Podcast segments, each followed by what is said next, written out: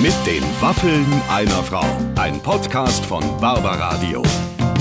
Das Radio von Barbara Schöneberger. Hallo und herzlich willkommen zu einer neuen Ausgabe von Mit den Waffeln einer Frau.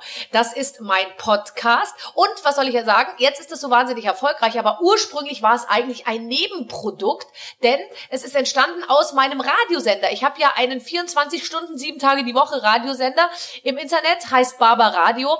Und da gab es eben dieses Interview einmal pro Woche und dann haben wir das Interview sozusagen rausgeschnitten und haben es als Podcast vermarktet. Und jetzt ist es unser Hauptprodukt, kann man sagen. Und wer hatte die Idee? Clemens, unser Podcast-Producer. Ohne dich, Clemens, wären wir nichts. Du hast unser Podcast zudem in Zeiten gemacht. wie diesen.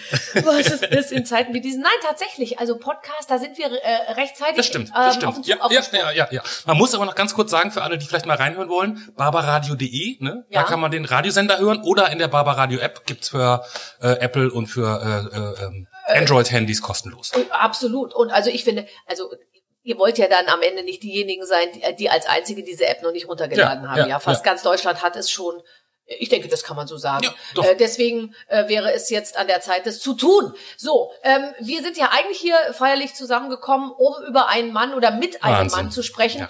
der ja eine Weltkarriere äh, gemacht hat, der auf der ganzen Welt bekannt ist, aber aus treuen Briezen, äh, sage ich mal, gestartet ist. Das sah nicht äh, durchgängig so aus, als würde das mal in die ganze Welt hinausgehen. Aber es hat geklappt. Die Rede ist von Henry Maske, der mich tatsächlich ähm, äh, heute begeistert hat darin, wie der, was der für einen Willen hat. Weil wenn, Ja. wie, wenn der darüber redet, dass du im Prinzip nur diese eine Möglichkeit hast, nämlich zu gewinnen, ähm, dann, dann Ja. ist es, dann merkt, dann glaubt man dem, dass das wirklich wahnsinnig beeindruckend fand ich. Und ich habe auch, also ich habe jetzt nicht jedes Henry Maske Interview der Welt gelesen, aber ich habe den so noch nie über diese Disziplin, die er da haben musste, erzählen hören, wie bei dir heute, finde ich. Also alleine, als er erzählt, da, du, du liegst nachts äh, wach und denkst, da ist irgendwas im Kühlschrank, das ich jetzt noch essen könnte. Und Ja. es hält ihn die ganze Nacht wach und er braucht so viel Disziplin, um es nicht zu tun, weil man Ja. sich nichts leisten darf, sozusagen. Das kennt man ja. Ich meine, ich, Na- naja. ich, ich liege jetzt nicht wach, aber ich mache es hauptsächlich, wenn ich wach bin, dass ich eben, aber ich schaff's eben nicht, das unangerührt zu lassen und er schaffte das und bevor wir ins Interview reinhören, haben wir äh, noch einen Partner, einen Sponsor, den wir unbedingt zu Wort kommen lassen wollen. Bitte sehr. Ganz genau. Und unser heutiger Hinweis ist vor allen Dingen für die interessant, die jetzt in Zeiten der Corona-Krise plötzlich zu Hause arbeiten müssen. Hashtag Homeoffice. Das betrifft aktuell jeden zweiten Beschäftigten in Deutschland. Und ja, klar, die meisten von uns haben vor Corona auch schon mal von zu Hause aus gearbeitet, aber eben nie so lang wie jetzt. Und darum ist die Einrichtung eures Arbeitsplatzes zu Hause plötzlich ein richtig wichtiges Thema geworden. Denn ich meine, wer sich 40 Stunden auf den Küchen- oder Esszimmerstuhl setzt, der muss sich natürlich nicht wundern, wenn der Rücken am Ende des Tages schmerzt, die Konzentration nachlässt und man müde und energielos ist. Deshalb, der richtige Bürostuhl ist wichtig und da kommt unser heutiger Partner Aeris mit ihrem Aeris Swapper ins Spiel. Ein Stuhl, auf dem ihr euch uneingeschränkt bewegen könnt. Das Besondere an diesem Stuhl am AR Swapper ist, dass er eine innovative 3D-Technologie besitzt und mit der sind Bewegungen und Haltungswechsel in alle Richtungen möglich, wodurch sich der Stuhl euren Bewegungen anpasst und nicht umgekehrt. Das wirkt sich natürlich auch positiv auf eure Gesundheit aus. Also eure Atmung wird tiefer, die Muskulatur, vor allen Dingen die Rückenmuskulatur wird gestärkt, Kreislauf und Stoffwechsel kommen in Schwung, die Bandscheiben werden entlastet, der Rücken bleibt gerade und ganz nebenbei verbrennt ihr im Sitzen so zusätzlich nochmal Kalorien. Und natürlich, klar, der RS Whopper lässt sich individuell auf euch und euren Körper einstellen, also Sitzhöhe, Gewicht, Beweglichkeit und so weiter und so fort. Und dazu ist garantiert, dass das Ding auf jeden Fall in euer Zuhause passt, denn es gibt über 50 Farben, Stoffe und Modelle und da wird dann wirklich jeder fündig. Also, tut euch was Gutes, schaut euch den unbedingt mal an. Gibt's im Fachhandel und im ARS Online-Shop unter www.aris.de. Schreibt man A-E-R-I-S. Der ARS Swapper noch aktiver und es wäre kein Sitzen mehr. So. Und jetzt geht's weiter bei dir, Barbara. So, jetzt geht's aber los. Mein Gespräch mit Henry Maske mit den Waffeln einer Frau. Viel Spaß. Meine Damen und Herren, ich sitze aufrecht, spanne die Oberarmmuskulatur Jawohl. an, wenn ich denn überhaupt eine habe, die als solche erkannt werden kann. Denn ich spreche heute mit einem wunderbaren Mann, der mir per Skype zugeschaltet ist, aber die Leitung ist stabil, dick, hart und groß. Meine Damen und Herren, Henry Maske! Ja, vielen Dank. Barbara, herzlichen Dank äh, für deine ersten netten Worte und äh, ich, ich freue mich auch. Die, ich habe nicht über dich gesprochen, nur über die Leitung habe ich gesprochen. Über die Leitung. Absolut. Aber, aber das habe ich verstanden. Kann ich gut verstehen und das sind die besten Voraussetzungen für die nächste, für die nächste Zeit mit uns beiden. Äh, standst du heute schon auf der Waage? Ja. Und? Ich bin zufrieden sagt meine Mutter auch immer, aber die ist äh, schon Mitte 70. Ähm, ich, ich bin zufrieden heißt, äh, wo, wo, ab wo würde eine Unzufriedenheit bei dir beginnen? 500 Gramm? Ja, also im Grunde genommen passiert die nicht. Nein, ich muss gestehen, ich habe mich da ganz gut im Griff und muss da nichts, weder kasteien noch sonst was, was ich früher tun musste tatsächlich. Also ich hatte äh, irgendwann eine Zeit erlebt, wo ich merkte, äh, das wird eine echte Herausforderung und Kilo abzunehmen bei einem doch gut trainierten Körper ist, ist wirklich nichts Gewöhnliches. Diese Zeit habe ich hinter mich lassen können vor vielen, vielen Jahren. Aber ich habe eines nicht vergessen. Abnehmen ist deutlich gruseliger, gruseliger als halten. Also halte. Das heißt mit anderen Worten, ich habe ein gutes Wohlfühlgewicht und es kommt eigentlich selten. Eigentlich es kommt nicht dazu, dass ich am Ende irgendwo mal ausflüchtig werde über eine längere Distanz. Passiert nicht. Aber du bist natürlich auch, wie, wie das eine Frau machen würde, du stellst dich morgens auf die Waage und nicht am Abend, oder? Ich stelle mich morgens und abends auf der Waage. Ich bin, ich, gut, ich bin es gewöhnt. Es tut mir auch nicht weh. Mhm. Ähm, ich mache es einfach irgendwo aus einer äh, aus dem, ich, will, ich möchte die Resonanz haben, also ich möchte es wissen. Ja. Und selbstverständlich weiß ich auch, was ich morgens wiege, weil ich genau weiß, was ich abnehmen werde. Das ist bei uns als ehemalige Leistungssportler im Boxbereich zum Beispiel, also da, wo das Gewicht als eine Grundlage, eine, die wichtigste Voraussetzung vor dem Wettkampf ist. Äh, denn morgens war Wiegen, wussten wir genau, wenn wir abends ins Bett gehen, wie viel werden wir morgen haben? Mit anderen Worten, ich wusste, mit welchem Gewicht ich abends ins Bett gehen darf, damit ich unbelastet die Nacht überstehe und morgens nicht irgendwo nochmal einen Ausflug machen muss, um 100, 200 Gramm abzunehmen. Also das wussten wir ganz genau. Ich konnte dir sagen, 450, 500, 550. Ich wusste ganz genau, wie viele Stunden habe ich noch und wie viel hat in der Zeit zum Abnehmen. Und dann war es morgens Peaks. Du hast morgen nicht auf einmal einen Pfund drunter gehabt, sondern du hast meinetwegen 50 oder 100 Gramm drunter gehabt, was deutlich ausreichte, um das Gewicht zu haben. Oh, das ist wirklich die Vorstellung, dass man um 100 Gramm letztendlich, weil ja, ich meine, wir ja. alle wissen, du trinkst ein Glas Wasser, noch einen Kaffee danach, äh, aus Versehen äh, äh, ja, drei Brötchen und schon äh, ist man ja weit drüber. Aber das finde ich auch, also zum Beispiel, wenn ich mich, ich habe mich sehr lange nicht gewogen, weil ich habe gemerkt, dass, äh, dass mich das unter Druck setzt. Aber wenn ich äh, mich früher gewogen habe, habe ich wirklich alles aus, die kleinste Unterhose noch ausgezogen, am besten nochmal Beine rasiert, dann Haargummi raus, aufs Klo, gedrückt, nochmal, Tröpfchen, Tröpfchen, nochmal letztes Tröpfchen und ja. dann Kaugummi raus und auf die Waage. So, und dann habe ich wirklich, also ich habe gedacht, am besten wäre es noch vorher zum Friseur zu gehen oder so, dass man also jedes Gramm noch los wird, weißt du? Und dann, äh, und, und, und wenn es dann nicht so war, wie ich es mir vorgestellt habe, dann hatte man überhaupt keine Entschuldigung mehr. Das ist wirklich hart dann. Das zeigt halt, ich habe ich hab ja meine Waage im Verdacht, dass wenn die nicht gerade auf den äh, Kacheln steht, weißt du, dass die dann un, ungenau ist. Deswegen habe ich aufgehört damit. Äh, ich habe ich hab zu Hause mehrere Wagen und ich weiß, es ist eine nette und eine weniger freundliche. Die haben Unterschied, aber trotzdem, ich komme mit den allen zurecht. Früher hätte es mich belastet. Hätte ich wirklich wissen müssen, es geht, geht ja gar nicht anders. Welche ist die wirklich wahre Wahrheit? Und wenn du sagst, äh, nicht 50 und 30 Gramm, die wichtig sind, ähm, die sind auch wichtig. Ich hatte als Profi mal eine Situation, kann ich mich noch sehr dran erinnern, da war Wagen, äh, Wiegen. Wiegen ist da den Profis ähm, immer einen Tag vorher, also abends, späten Nachmittag, macht man zum besonderen Exempel, auch mit ein bisschen Presse. Und ich war tatsächlich geringfügig übergewichtig. Was heißt Was habe ich gemacht? Eine ganz typische Reaktion. Ich wollte meine Unterhose ausziehen, so wie du es gerade beschreibst. Ich wollte, glücklicherweise hat man mich ausgebremst, weil ich, ich glaube, ich wäre nicht ganz allein dabei gewesen. Man hat mich also ausgebremst und äh, zur Raison gerufen. Und ähm, am Ende war die Waage nur nicht korrekt eingestellt und dann hat man nachjustiert und dann war alles wieder gut. Aber das ist so eine ganz typische, als du es eben sagtest, ja. erinnerte ich mich sofort dran. Also das letzte Blättchen ausziehen, da muss noch was gehen. Das ist völlig selbstverständlich und so arbeitet man, wenn man es wirklich will. Ja, also mein Mann stellt sich manchmal auf die Waage und sagt dann, ja, jetzt wiege ich ja drei Kilo, aber ich äh, mehr als heute Morgen oder so, aber ich habe ja die Schuhe an. Dann sage ich, aber deine Schuhe wiegen ja nicht drei Kilo. Ja, ähm, aber man Nein, naja, das tun sie leider nicht. Aber das ist tatsächlich doch interessant, dass ein das, und das ist ja aber jetzt eine gute Sache, weil ich, ich sehe dir ja an, dass du das, dass dich das auch in so einer gewissen Form hält und jetzt nicht eine körperliche Form, sondern auch eine geistige Form, dass man einfach weiß, das ist so mein Ritual und das ist, behalte ich irgendwie bei. Da ist man ja froh, das zu haben, aber es gibt mit Sicherheit natürlich auch den ganzen, also 80 Prozent der Sachen bist du froh wahrscheinlich, dass du die nicht mehr machen musst, oder? Unbedingt. Also es gibt natürlich viele Dinge, das kennen wir alle. Äh, den Sport habe ich irre geliebt. Und selbstverständlich meinte ich vor allen Dingen dafür, dafür diese wenigen wunderbaren Momente. Die Strecke dahin ist ja irre lang. Und glücklicherweise ähm, war für mich am Ende immer das Erfolgreiche, das Wesentliche, was ich als Ziel hatte und was mir glücklicherweise öfter als geringer gelungen ist anders, und die gibt es natürlich auch, diese Beispiele, fällt, denen fällt es natürlich schwieriger, sich daran zu orientieren bzw. zu motivieren. Weil die langen Phasen der sogenannten Durststrecke, die Vorbereitung, die, wie wir so schön sagten früher, die unmittelbare Vorbereitung, die UWV, die ist erstens lang, die ist zweitens bis hin zu qualvoll.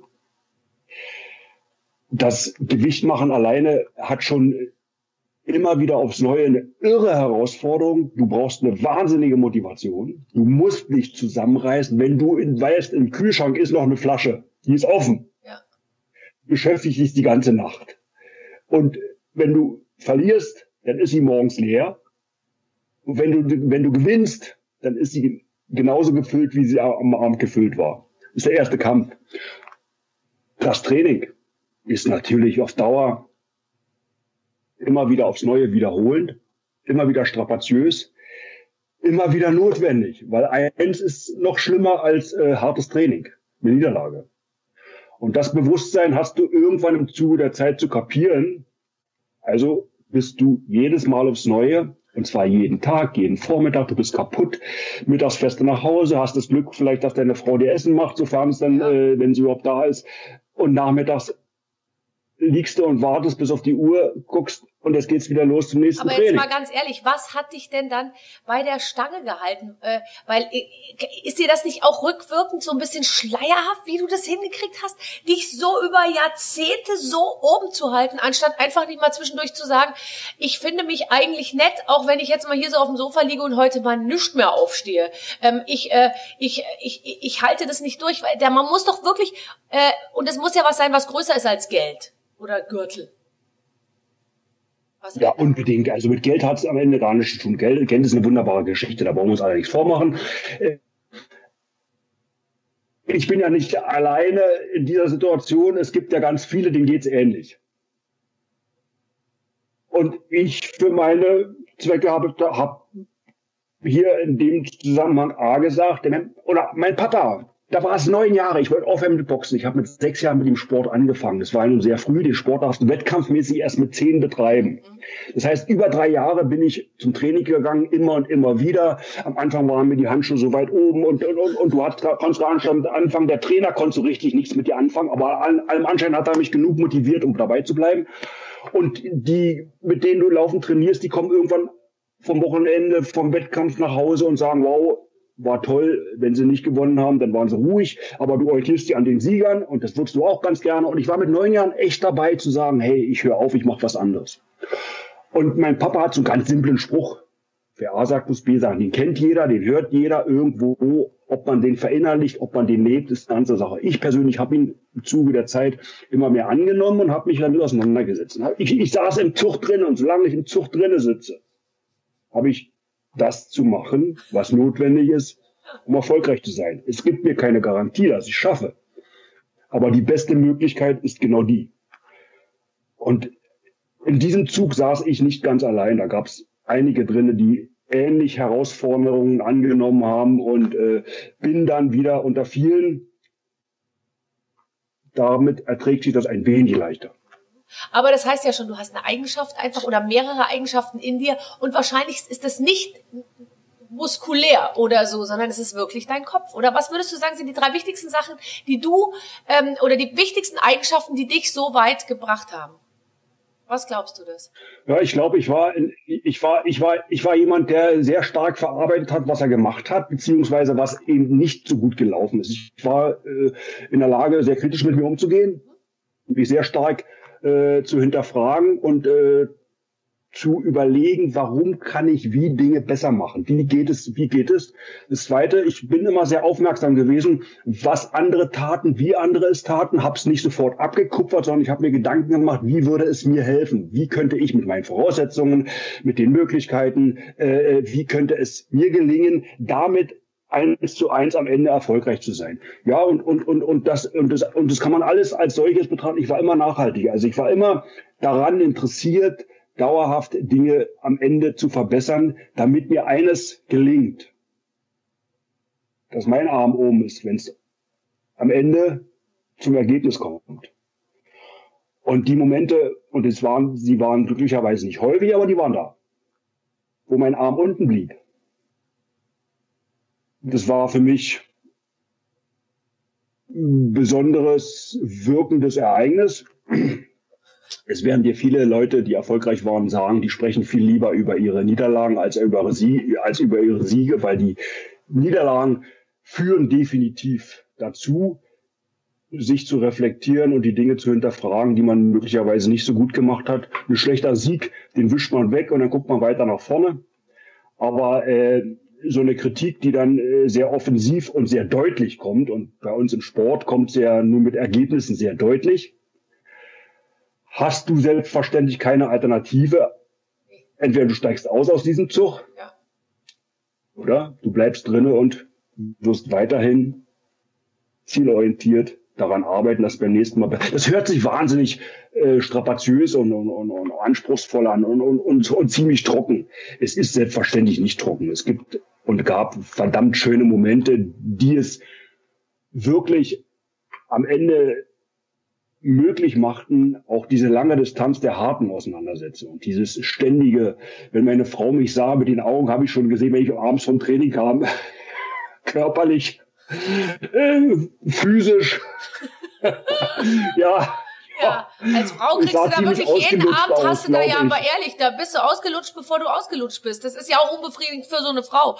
Aber ähm, die, die, wer hat dich denn dann, wenn du nach Hause, wenn du nach Hause kamst, auch als du noch Kind warst, ja, haben sich dann alle um dich gekümmert und dir Eis aufgelegt und komm und Junge ja. iss und und und ist gesund und hier ist Gemüse und jetzt ich hab dir was gekocht und leg die Füße hoch oder so oder ist das dann einfach so, ja, weitermachen wird schon. Ja, ich denke eher die zweite Alternative war die, war wahrscheinlich auch die bessere. Also dieses, dieses, es ist natürlich wichtig, in Situationen mal auch Streicheleinheiten zu bekommen. Die brauchen und wollen wir alle. Das ist ja selbstverständlich. Die harte Nummer kann niemand durchziehen auf Dauer. Ich war der jüngste von uns dreien. Äh, ich glaube, äh, wir waren, also ich hatte zwei Geschwister. Äh, ich war immer ein bisschen Kesser als ist nicht untypisch für nee, die Jüngsten. Die dürfen am Ende auch ein Stück weit mehr aus Perspektive der Älteren, weil die mussten dafür hart arbeiten, äh, um diese Position irgendwann mal bei den Eltern im Blickwinkel etwas zu erweichen. Ist ja normal. Ich glaube, dass ich es am Ende zumindest nur bedingt ausgenutzt habe meine besondere Freiheit. Und natürlich, ich habe eben aufgrund dessen, dass ich sehr früh zu etwas gekommen bin, wo ich mir gar keine Gedanken drüber gemacht habe, äh, dass da irgendwann das mein Leben bestimmen wird, äh, habe ich einfach so laufen lassen und eben immer mit dem Hintergrund, immer, ich muss das, ich muss, wenn, wenn ich da besser werden will, muss ich mir was Gedanken machen. Also, und zwar täglich. So, also, insofern war ich in diesen, vorhin dieses Bild genommen, den Zug schon rechtzeitig reingestiegen und bewusst da drinne. Alle anderen Sachen habe ich, glaube ich, so erlebt wie viele andere auch und selbstverständlich und, und, und normal. Und ja. eben als Kind in der Familie der Jüngste zu sein, hat aus Blickwinkel nach hinten einiges erleichtert. Absolut. Das ist immer die, die absolute Spaßposition in der Familie. Die ersten haben es immer schwer, die zweiten mogeln sich so ein bisschen durch, gell? Und der letzte, der gibt einfach Gas und, und, und macht, was er will. Ja, ja. Ähm, Wie hast du aber trotzdem, ich meine, du hast ja mega diszipliniert immer gelebt. Hattest du dann mal zwischendurch auch mal so das Gefühl, so auszubrechen und, und eben auch mal über die Stränge zu schlagen, äh, auszuflippen, zu saufen, zu fressen? Äh, weißt du, so dass man mal so sagt, ich will mich mal entgrenzen. Ständig steht einer neben mir und sagt, hier, 70 Gramm mehr als gestern. Da will man doch auch mal locker lassen. Oder hattest du das nicht? Das darf ich gar nicht sagen, dass ich es nicht hatte. Selbstverständlich hatte es, aber nicht mit dem Hintergrund, so nach dem Motto, ich will jetzt mal ausbrechen, sondern wir haben es gemacht. Wenn ich sage wir, wir waren, ich war ja lange Zeit äh, erst auf der Sportschule mit äh, anderen zusammen äh, im, im Internat, äh, habe relativ früh eine Beziehung aufgebaut, habe dann dann schon bei den Eltern mitgewohnt, äh, habe also irgendwo so eine pseudo-familiäre Beziehung dann gehabt und, und, und, und war trotzdem mit einem gewissen Freiraum behaftet. Hab selbstverständlich haben wir auf der Disco auch mal ein Stück später Stück, aufgehört, als besser gewesen wäre. Natürlich. Ja, das ist doch klar. Mein Gott, das ist doch alles nicht schlimm. Äh, die Erfahrung finde ich soll und muss jeder machen. Ansonsten weiß man ja nicht, worüber man spricht. Äh, wenn er oder sie dann die Entscheidung trifft, hey Freund, so toll war es und auch wieder nicht, wie man vielleicht vermutete oder wie man es mir verkauft, äh, dann lassen wir es besser, lassen wir es besser mal raus. Wir haben es jetzt kapiert, wir wissen, worüber man spricht und dann war's das. Ähm, Selbstverständlich habe ich auch äh, Momente gehabt und die waren auch länger, wo du sagst, was, jetzt lass mich einfach mal in Ruhe. Aber im Zuge der Zeit, gerade auch als es das Professionelle gab, nur aber auch schon vorher, äh, da wusste ich von meiner Leistung natürlich. Für ich selbst bin da im großen Maße von abhängig, was ich tue und was ich lasse selbst wenn ich es nicht verantworten will, irgendwann wird man mir klar machen, das hast du jetzt aber zu verantworten. Zum anderen muss man ja auch gestehen, du hast ja irgendwann so ein Team um dich rum, das ist ja bei dir das Gleiche. Und wenn du nicht performst, ja. dann kann es sein, dass diese Resonanz nicht bei dir stehen bleibt, sondern dass diese Auswirkung deiner Nicht-Performance, die sie auf Dauer dann äh, vielleicht irgendwann reduziert und damit auch die Folgen auf dein Team überschlagen. Und insofern begreifst du schon, hey, du liegst jetzt hier mit deiner Verantwortung nicht allein im Bett. Mhm. Nur du bist derjenige, der was daran ändern kann. Also musst du es dann wieder tun. So, und ich glaube, das geht dir und vielen anderen in der Situation und Position sehr ähnlich, dass es vielleicht eine ganz schöne Geschichte ist, wenn, wenn du oben schwimmst, wenn es aber anfängt, möglicherweise zu bröckeln und zu kratzen, dann hast du die Verantwortung verdammte Verantwortung auch, äh, sofern nötig und möglich, es zu korrigieren. Wenn man es beeinflussen kann und man kann eben doch sehr viel beeinflussen. Träumst du manchmal noch davon?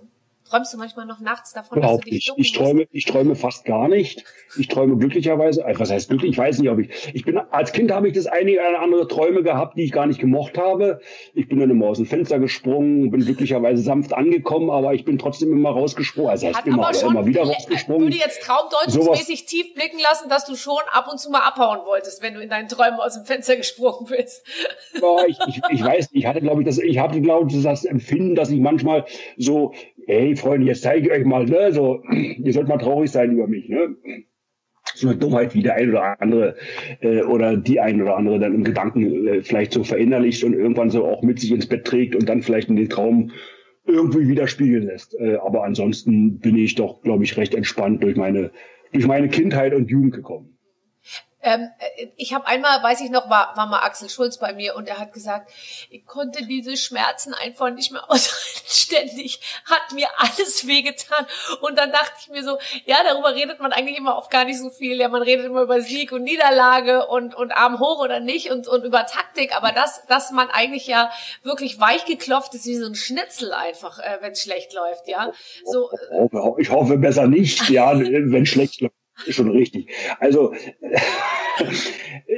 viele, die uns sehen, also gerade in dem Boxsport, es gibt ja nicht nur solche Auseinandersetzungen, aber im Boxsport ist es natürlich das oberste Ziel, die anderen zu treffen, haben die Vorstellung, das muss in jedem Moment verdammt hart sein, es muss wehtun. Ja, es gibt Momente, die tun weh. Ich kann mich sehr erinnern. 95 Graziano, ich habe ja gegen Graziano 95 äh, Graziano äh, zweimal geboxt, Rocchigiani.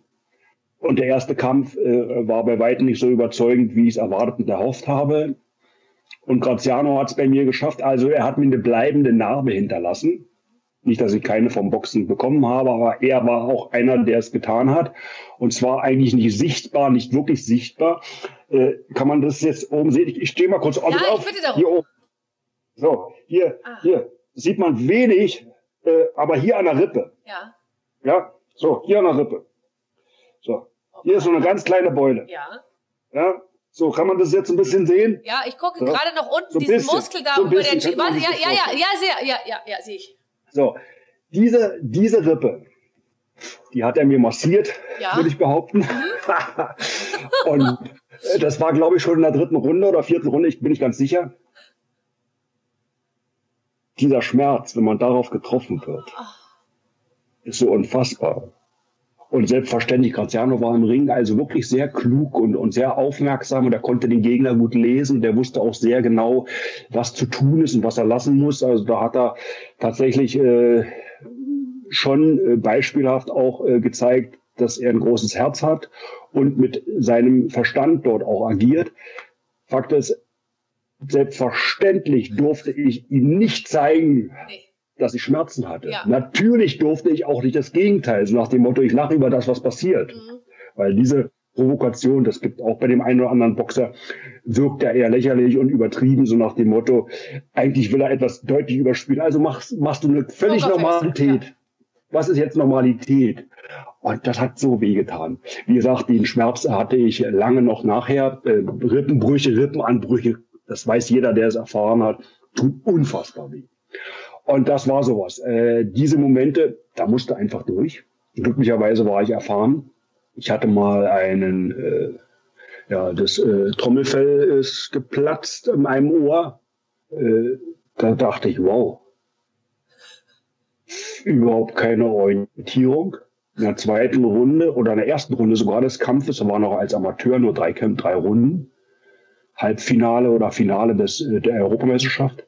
Ich denke, was ist denn nun los?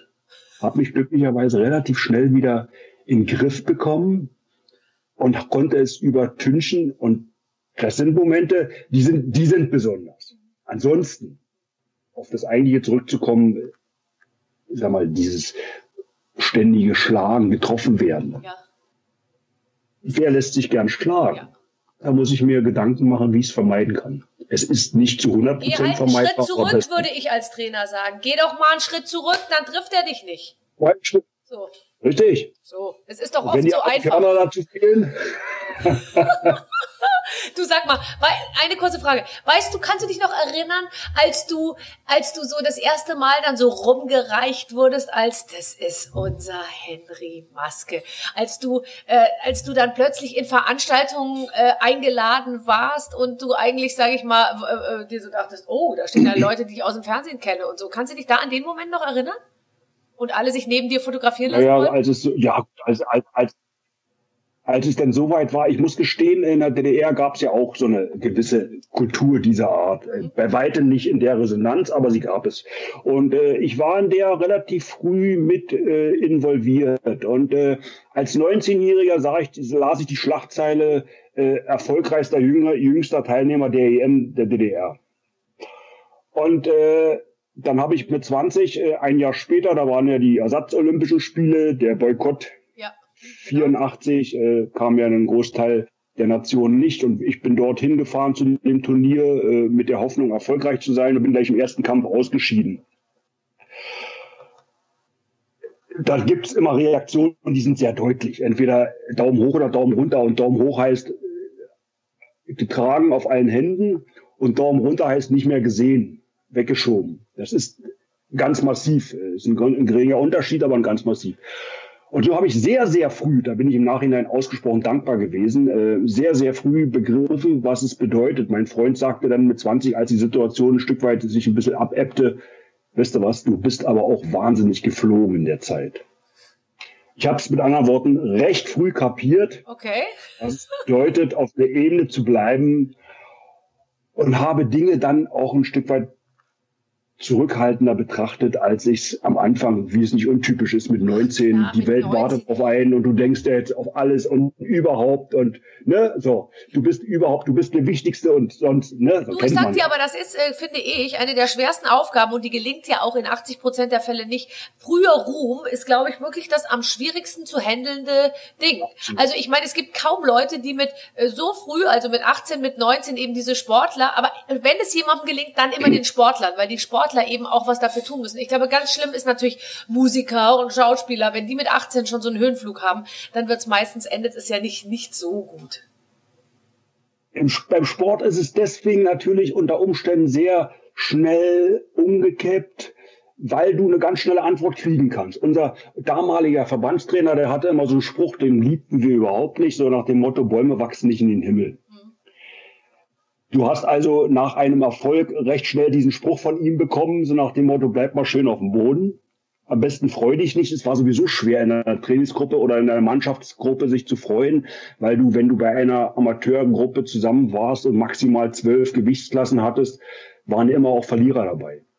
Und freu dich mal im höchsten Maße, wenn du verlierst. Ja. Ja. Oder mit Leuten, die verloren haben. haben der ja, Bus ja. ist immer ruhig. Also da gibt's schwerlich eine Freude auf Dauer. Der Bus ähm, ist immer Man ruhig. Im, Mannschaft, Im Mannschaftssport ist es natürlich leichter. Entweder ja. die verlieren gemeinsam, dann, dann, dann, freuen, dann freuen sie sich nicht, aber dann leiden sie gemeinsam. Oder sie freuen sich dann am Ende, weil sie gewonnen haben. Und dann können sie und dürfen sich alle, alle, alle zusammen freuen.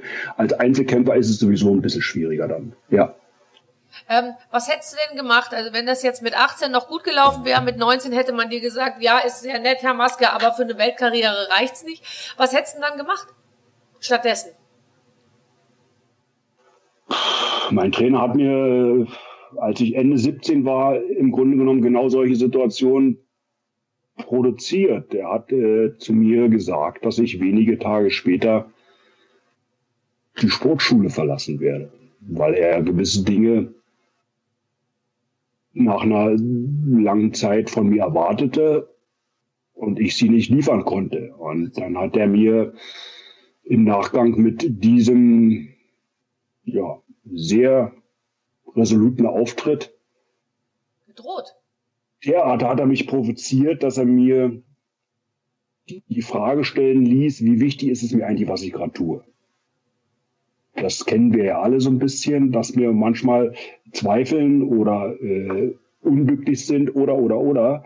Und ich bin ihm im Nachgang sehr dankbar für die Situation. Er hat sie mir sehr, sehr heftig, hat er es mir ähm, deutlich gemacht in, in, in der qualifizierten Runde von, von, von Gleichgesinnten und älteren, sehr erfolgreichen Sportlern. Boah, das ist hart, oder? Ja.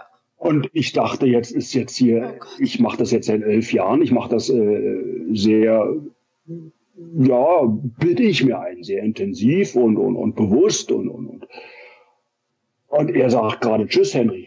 Feierabend, Schluss aus vorbei. Und äh, was er getan hat am Ende oder was er dadurch äh, provoziert hat, war mir deutlich, so deutlich zu machen, dass ich das, was ich tue, wahnsinnig tun will. Ich will's machen. Ich will's.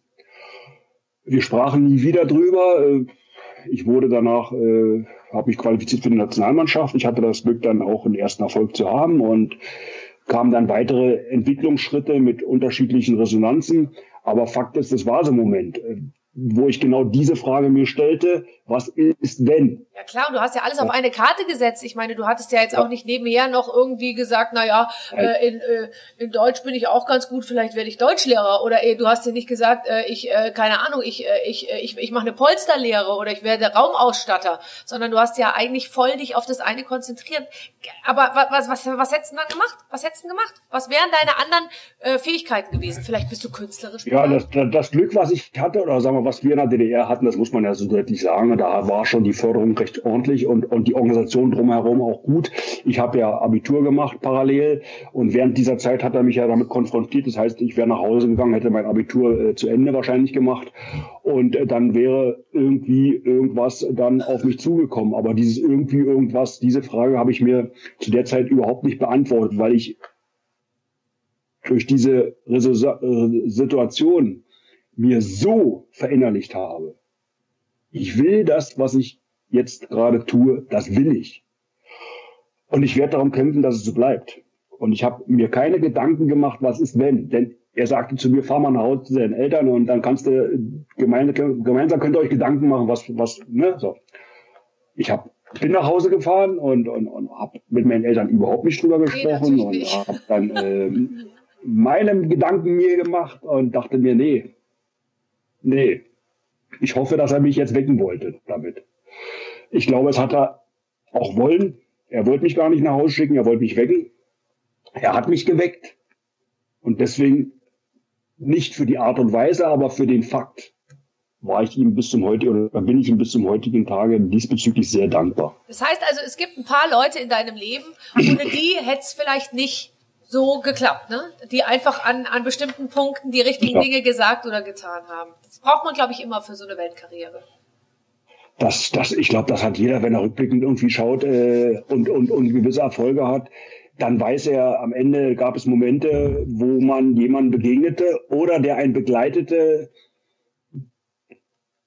und wo, woraus man unfassbar viel ziehen konnte, wo man sich orientieren konnte, wo man auch Kritik bekam, was wichtig ist, die man annahm, mit der man sich auseinandersetzte, worüber man sich vielleicht erstmal ärgerte, wer mag schon Kritik, aber am Ende äh, einfach hilfreich, hilfreich war.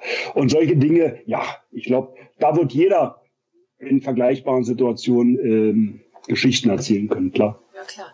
Also pass auf, unsere Redaktion äh, ist ja unglaublich kreativ und die haben immer ein Spiel äh, sich ausgedacht, was für den jeweiligen ja. Gast also handgeschnitzt ist sozusagen. Und ich kenne dieses Spiel auch nicht, deswegen werde ich uns beiden jetzt mal vorlesen, was es zu tun gibt.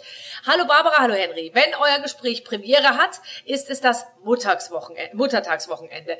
Wir dachten deshalb, es wäre doch schön, wenn ihr ein Muttertagsgedicht in verteilten Rollen vorlesen könntet. Schön. Natürlich wäre es etwas öde, wenn man es nur vorliest. Deshalb macht ihr das mit dem Box-Zahnschutz. Deinen findest du im Umschlag. Henry hat seinen vor Ort. Oh Gott, ist das alles gut vorbereitet. Habt ihr das dem Henry gesagt? Er soll seinen Mundschutz parat haben. Hast du noch einen Mundschutz, der noch passt? Pass mal auf, Mädchen, der kann sich ja nichts verändern. Also dieser Mundschutz hier. Oh, pass mal auf, Mädchen, das hat schon lange keiner ich, zeig, zeig, zeig mal bitte deinen Mundschutz. Warte, warte, deinen. warte, warte. Der ist schön, meiner ist schwarz, der lässt mich auch sehr gefährlich aussehen. Ja, aber es ist, es ist jetzt, ja gut, also es ist schon, diese Variante ist eine hausgemachte Variante, was heißt eine hausgemachte? Die ist noch aus den 80er Jahren. Ja, das, den habe ich getragen, äh, ich glaube 87 habe ich mir den machen lassen, äh, eine besondere Anfertigung, nicht so, und mh, ja, schon, aber entschuldige Ist schon sehr voluminös. Ist da voluminös. Also erst kannst du mich noch verstehen? Ja, ich glaube, du kannst mich aber noch verstehen. Aber ganz ehrlich, warum hast du denn so einen riesen Klopper machen lassen? Das ist ja wie so groß, als hättest du einen halben Apfel im Mund. Weil der ist nicht nur oben geschützt und da sind meine Zähne nicht nur so optisch, sondern die sind meine Zähne auch richtig gut eingearbeitet, sondern auch unten. Der hat einen Unterbiss und kann von beiden Seiten gut beschützen. Mhm. Also ich sage es mal so, wovor ich den größten Respekt, um nicht zu sagen Angst hatte, ja. denn ich habe sie erlebt, Kiefernbruch. Oh. Kiefernbruch, glaube ich, da gab es einen bei uns, so Fliegen, Halbfliegengewichtler, der hatte noch alle Zähne, was auch gut ist, äh, ich übrigens auch, äh, der den musste man, als man dann den verdrahtete, so war es seinerzeit noch, von oben und unten wurde der Kiefer insgesamt verdrahtet. Da musste der dann, weiß ich, so lange wie die Heil, der Heilprozess lief, vier, sechs Wochen, mit einer Verdrahtung rumlaufen, hat man ihm einen Zahn gezogen, dass er da ein bisschen, weiß ich, Nudeln und sowas reinschieben kann. Und hat er mal eine Zange bei sich gehabt, damit er das zwingenderweise, wenn es notwendig ist, öffnen kann. Also wenn ich sagte mir, wenn es so weit kommt, ich sage, nee, ich brauche einen ordentlichen Mundschutz, einen guten Mundschutz, der mir die Chance gibt, dass mir kein Kiefernbruch also das bedeutet, also, der, der schützt so nicht nur die Zähne, sondern, also meiner, glaube ich, schützt nur die Zähne. Ich weiß nicht, ob ich jetzt mit Kieferbruch hier auch. Äh, so weit wollen wir jetzt nicht gehen, aber Fakt ist, er wird natürlich insgesamt ein Stück weit abfedern. Wenn die Wirkung kommen würde, würde er möglicherweise die Kraft auf alle Zähne gleichermaßen verteilen und damit wäre die Wirkung für den Punkt wahrscheinlich nicht so groß. So, jetzt aber, jetzt so. so aber jetzt der Mundschutz. Mhm. Schön. Ist ein bisschen, als hätte man einen ganzen Cheeseburger im Mund. Genau, ja, genau. Zum Beispiel. so, jetzt pass auf. Ich gehe davon aus, dass die Redaktion dir das Gedicht hat zukommen lassen. Das Gedicht. Ich habe das gleiche vorliegen. Erst einmal ein Sehr gut. Riesenapplaus an unsere hundertköpfige. Redaktion, die das wieder ganz fantastisch gemacht hat. So. Das habe ich, seit Wochen habe ich hier liegen, seit Wochen. Ja, wir sind, wir, wir, wir, machen, wir überlassen nichts dem Zufall. So, Ja. Stimmung. Muttertagsgedicht. Wir wären nie gewaschen und meistens nicht gekämmt. Die Strümpfe hätten Löcher und schmutzig wär das Hemd. Wir essen Fisch mit Honig und Blumenkohl mit Zimt. Wenn du nicht täglich sorgtest, dass alles klappt und stimmt. Wir hätten nassen Füße und Zähne, schwarz wie Rouge. Und bis die beiden Ohren die Haut voll Pflaumenmus. Wir könnten auch nicht schlafen, wenn du nicht nochmal kämst und uns, bevor wir träumten, in deine Arme nähmst. Und trotzdem sind wir alle auch manchmal eine Last. Was wärst du ohne Kinder? Sei froh, dass du uns hast. Jawohl! Das ist das schönste Spiel, das wir seit langem gespielt haben. Henry, das ist toll gewesen mit dir. Oh, ich finde Ja. das fast das Anstrengendste. Ich kann mir eher vorstellen, meine Arme im rechten Winkel irgendwie eine halbe Minute rauszustrecken, als sowas hier für zehn Minuten im Mund zu haben. Boah. Naja, das ist auch eine Frage der Gewohnheit. Äh, da wirst du im Ring selber äh, es irgendwann gar nicht mehr merken. Wenn du es merkst, dann ist es schlecht, dann bist du unkonzentriert, beziehungsweise da hast du ein echtes Problem. Ähm, er ist nicht der Verursacher, wenn du keine Luft mehr kriegst, aber er hilft, er hilft dazu bei, dass du dann ehrlich gesagt Ängste kriegst. Aber äh, ich habe ihn überlebt. Sie überleben ihn alle, die auf Dauer bei uns in den Ring krabbeln. Ja, aber für mich jetzt als, sag, wenn du es nicht gewöhnt bist, behindert er einen schon beim Atmen, der Mundschutz. Ja, ja, ja, klar. Das ist, da muss man sich wirklich dran gewöhnen. Man muss ihn unterschwellig einfach ablegen und damit arbeiten und lernen, äh, damit umzugehen, ohne es wirklich permanent äh, im Kopf zu fokussieren. Das ist, irgendwann ist es einfach so. Der darf nicht raus, der muss drinnen bleiben und zwar für die gesamte Zeit äh, der aktiven Zeit. Und äh, das gehört genauso dazu wie ein Tiefschutz und wie eine Wettkampfhose und wie bei den Amateuren ein Shirt und ein Kopfschutz, wenn es heute wieder getragen wird oder eben nicht. Ja. Ja. Also wir haben hier gerade sehr schön ja schon unser Muttertagsgedicht vorgetragen und es leitet Ja. mich über perfekterweise zu einem Thema, was dich ja wahrscheinlich ähm, äh, ganz, ganz großen Teil deiner Zeit beschäftigt. Du hast eine Stiftung gegründet, schon vor langer Zeit, die sehr erfolgreich arbeitet, die Henry Maske Stiftung. Und ähm, das Ganze heißt A Place, A Place for Kids. Ähm, was genau macht ihr da? Naja, gut, also wir haben dieses Jahr, das ist auch traurig, da ist wie viele äh, Jubi- Jubiläen fällt es auch dieses Jahr ins Wasser. Wir haben dieses Jahr 20 Jahre, die Stiftung, also vor 20 Jahren gegründet. Im Sommer wäre eine Feierlichkeit dort gewesen. Und äh, nach einer gewissen Zeit äh, des Anfreundens mit dieser gesamten Situation, das heißt also, ich habe äh, Geld gesammelt äh, und dann überzeugende Projekte unterstützt, sofern wir finanziell die Nöte und äh, Möglichkeiten hatten. Und irgendwann dann bin ich äh, alleine auf äh, einen Weg gegangen und habe gesagt, ich mache jetzt was selbstständig, kann aber die volle Verantwortung dafür nicht tragen. Bin jetzt auf die CVJM seit über zehn Jahren, CVJM äh, Ostwerk, also in, in, in, in äh, Brandenburg äh, gekommen und mit denen arbeiten wir seit langem an einem CVJM ist Projekt äh, christlicher zusammen. Verein äh, junger Menschen, ne? Heißt das, oder? CVJM? Christliche Verein junger Menschen, genau. Ja, genau. Super, du Ja. bist großartig. Aber Ja. das ist bei euch, glaube ich, also bei euch im Sinne von den Altbundesländern Ja. ist das ja gang und gäbe. Genau. Für mich war es was Neues, aber es war bei mir nicht so angekommen, aber ich kenne es natürlich heute mittlerweile. So, und die christliche Vereinigung junger Menschen hat dort ein Projekt schon zu lange zu DDR-Zeiten in der Nähe von der Stadt Brandenburg, dort in Mötzow. Äh, am BC haben sie äh, Bungalows. Äh, da konnten wir einen Teil dazu beitragen, dass weitere Bungalows gebaut wurden. Und wenn wir dort äh, Camps machen, wir machen insgesamt acht Camps im Jahr, das heißt sechs im Sommer, zwei im Herbst, sind bis zu 150 Kinder und Jugendliche im Alter zwischen äh, äh, acht Jahren und 17 äh, dort. Die dann gemeinschaftlich eine Woche eine Ferienfreizeit verbringen, fast unentgeltlich, fast unentgeltlich. Ein wenig Geld kostet den Eltern, beziehungsweise dann möglicherweise, wenn es nicht mal dann geht, äh, auch noch einen anderen Weg finden wir da. Aber Fakt ist, die Kinder gehen dort äh, eine Woche lang gemeinschaftlich zu Werke und äh, ich besuche nicht oft, wirklich nicht oft, aber ich besuche es wenigstens einmal, das Camp, und bin jedes Mal aufs Neue beeindruckt, denn es sind natürlich mit sozialer Benachteiligung ist es nicht untypisch, dass insgesamt die ja, die Ansprüche, die Organisation und so weiter des Einzelnen auch nicht ganz so optimal ist. Sie müssen sich erst finden, nicht nur weil sie sich vorher nicht kannten, sondern sie müssen auch ihren eigenen Weg finden, in der Unruhe dort die Ruhe zu haben. Und das ist so beeindruckend, wenn denn Achtjährige, Neunjährige mit 16, 17 Jahren das typische Verhalten, wo die dann doch wieder die junge, das junge Mädel kommt und sagt, Mensch, eigentlich, Mensch, ich könnte ja jetzt auch mal ein bisschen darauf achten. Also da gibt so viele Dinge. Wir äh, haben eine große Sporthalle, die haben also ein großartiges Freizeitangebot. Glücklicherweise spielt das Wetter immer wieder mit und wenn nicht, dann gibt's eben diese Halle. Wir haben dort Wasser.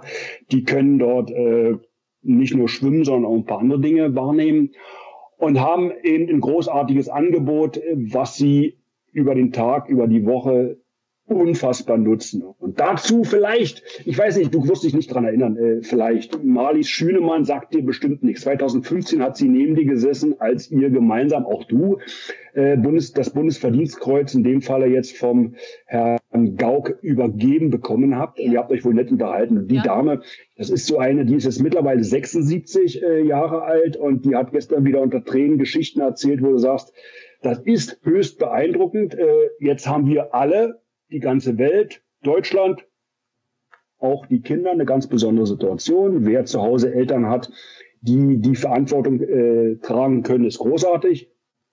Ein großer Teil kann das auch, aber es gibt eben genug Beispiele, die es nicht können.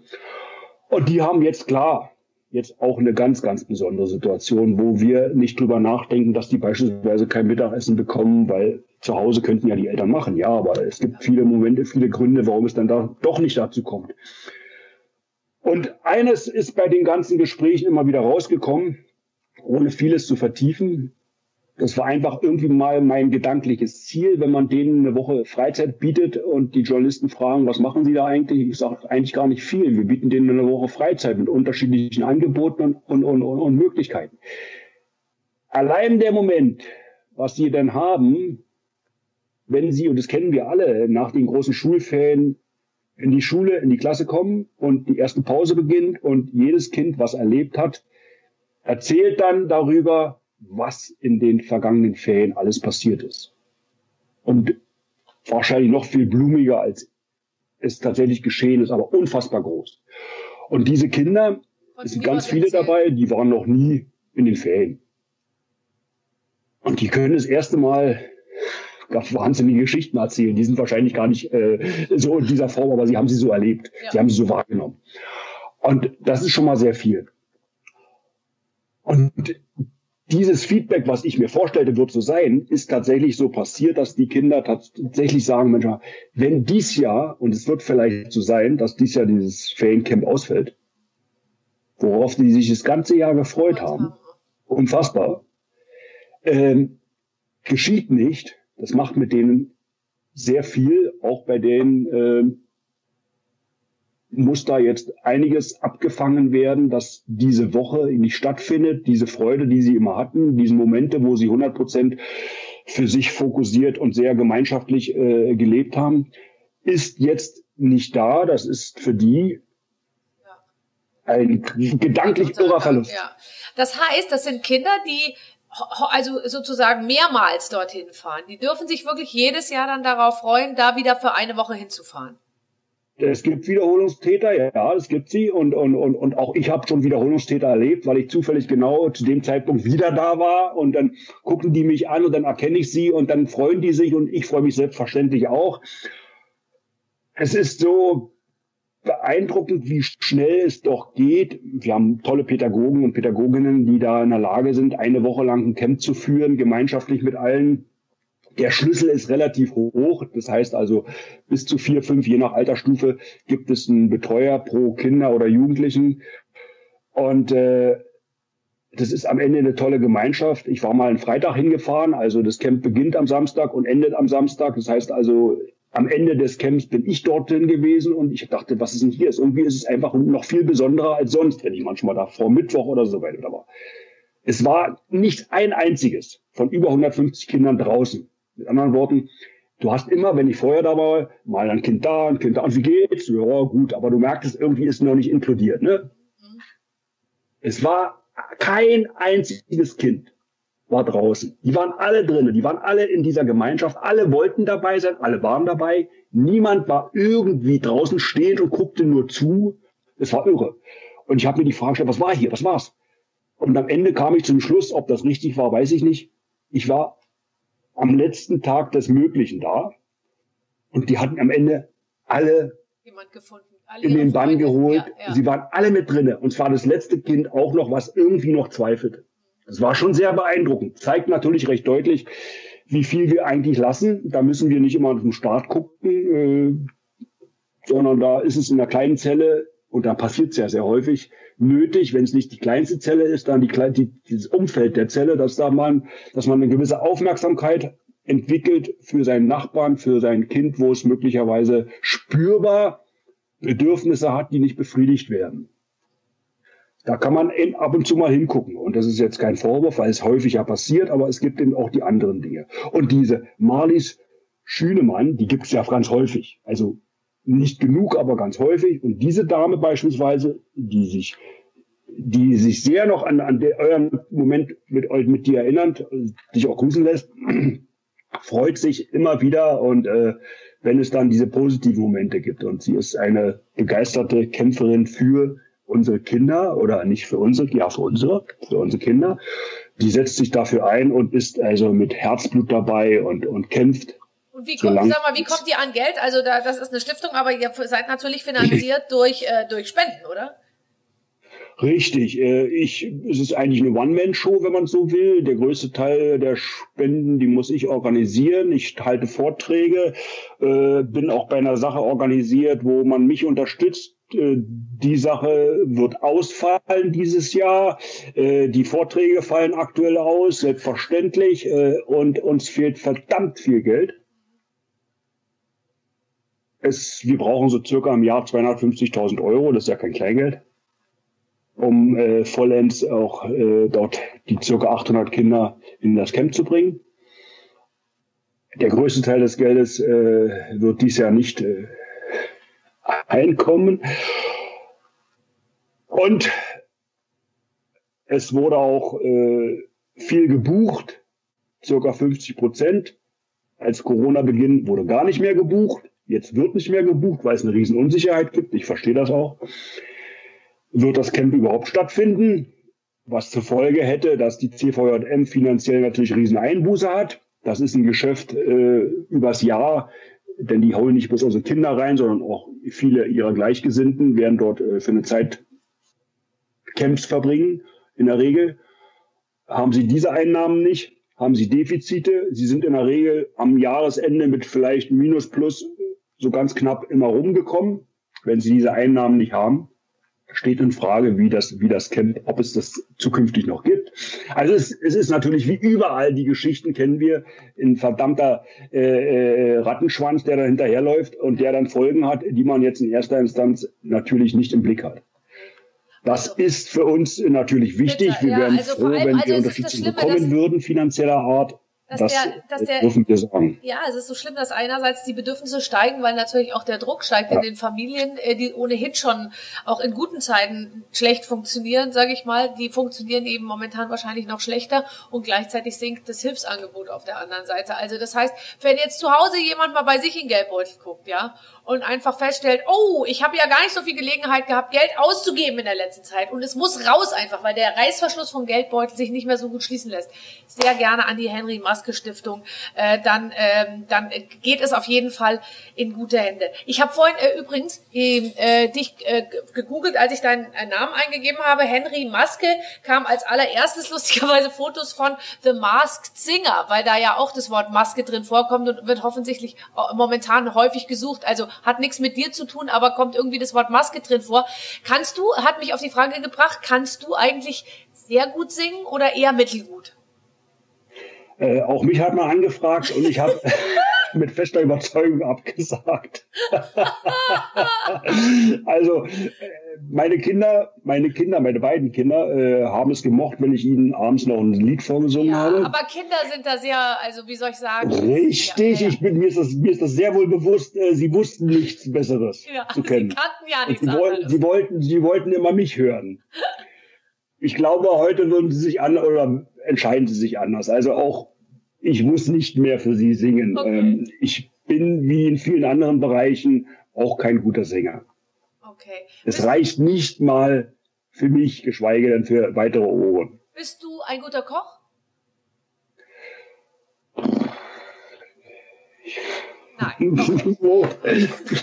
ich war ein guter Boxer, Mädchen. Dann wollen wir doch das jetzt genau an dieser Stelle hier abschließen. Das ist der beste Satz, den man, den man äh, an so einem äh, Interview äh, ans Ende setzen kann. Henry, es war mir ein ganz besonderes Vergnügen mit dir. Ich danke dir sehr. Es war mir ein großes Vergnügen. Ich habe mich sehr darauf gefreut. Und äh, du bist ja die strahlende Nummer eins in Deutschland und deswegen äh, habe ich auch gerne für diese Zeit das genossen mit dir ein wenig zu talken. Das ist schön. Also eine große Ehre für uns. Viele Grüße. Tschüss. Aber jetzt husch ich auf die Waage. Ciao. Tschüss. Danke. Danke. Tschüss.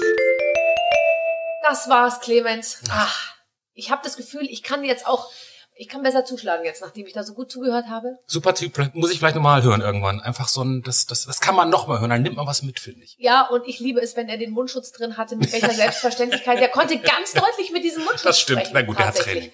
Ich muss noch ein bisschen üben. So, ähm, wer noch mehr Lust hat auf äh, Gespräche, die vielleicht mal ein bisschen mehr in die Tiefe gehen und unter Umständen auch unterhaltsam sind, ja. der ist, glaube ich, bei uns richtig. Wir genau. haben eine gute Auswahl. Genau. An allen möglichen Prominenten, die schon hier waren. Iris Berben war hier.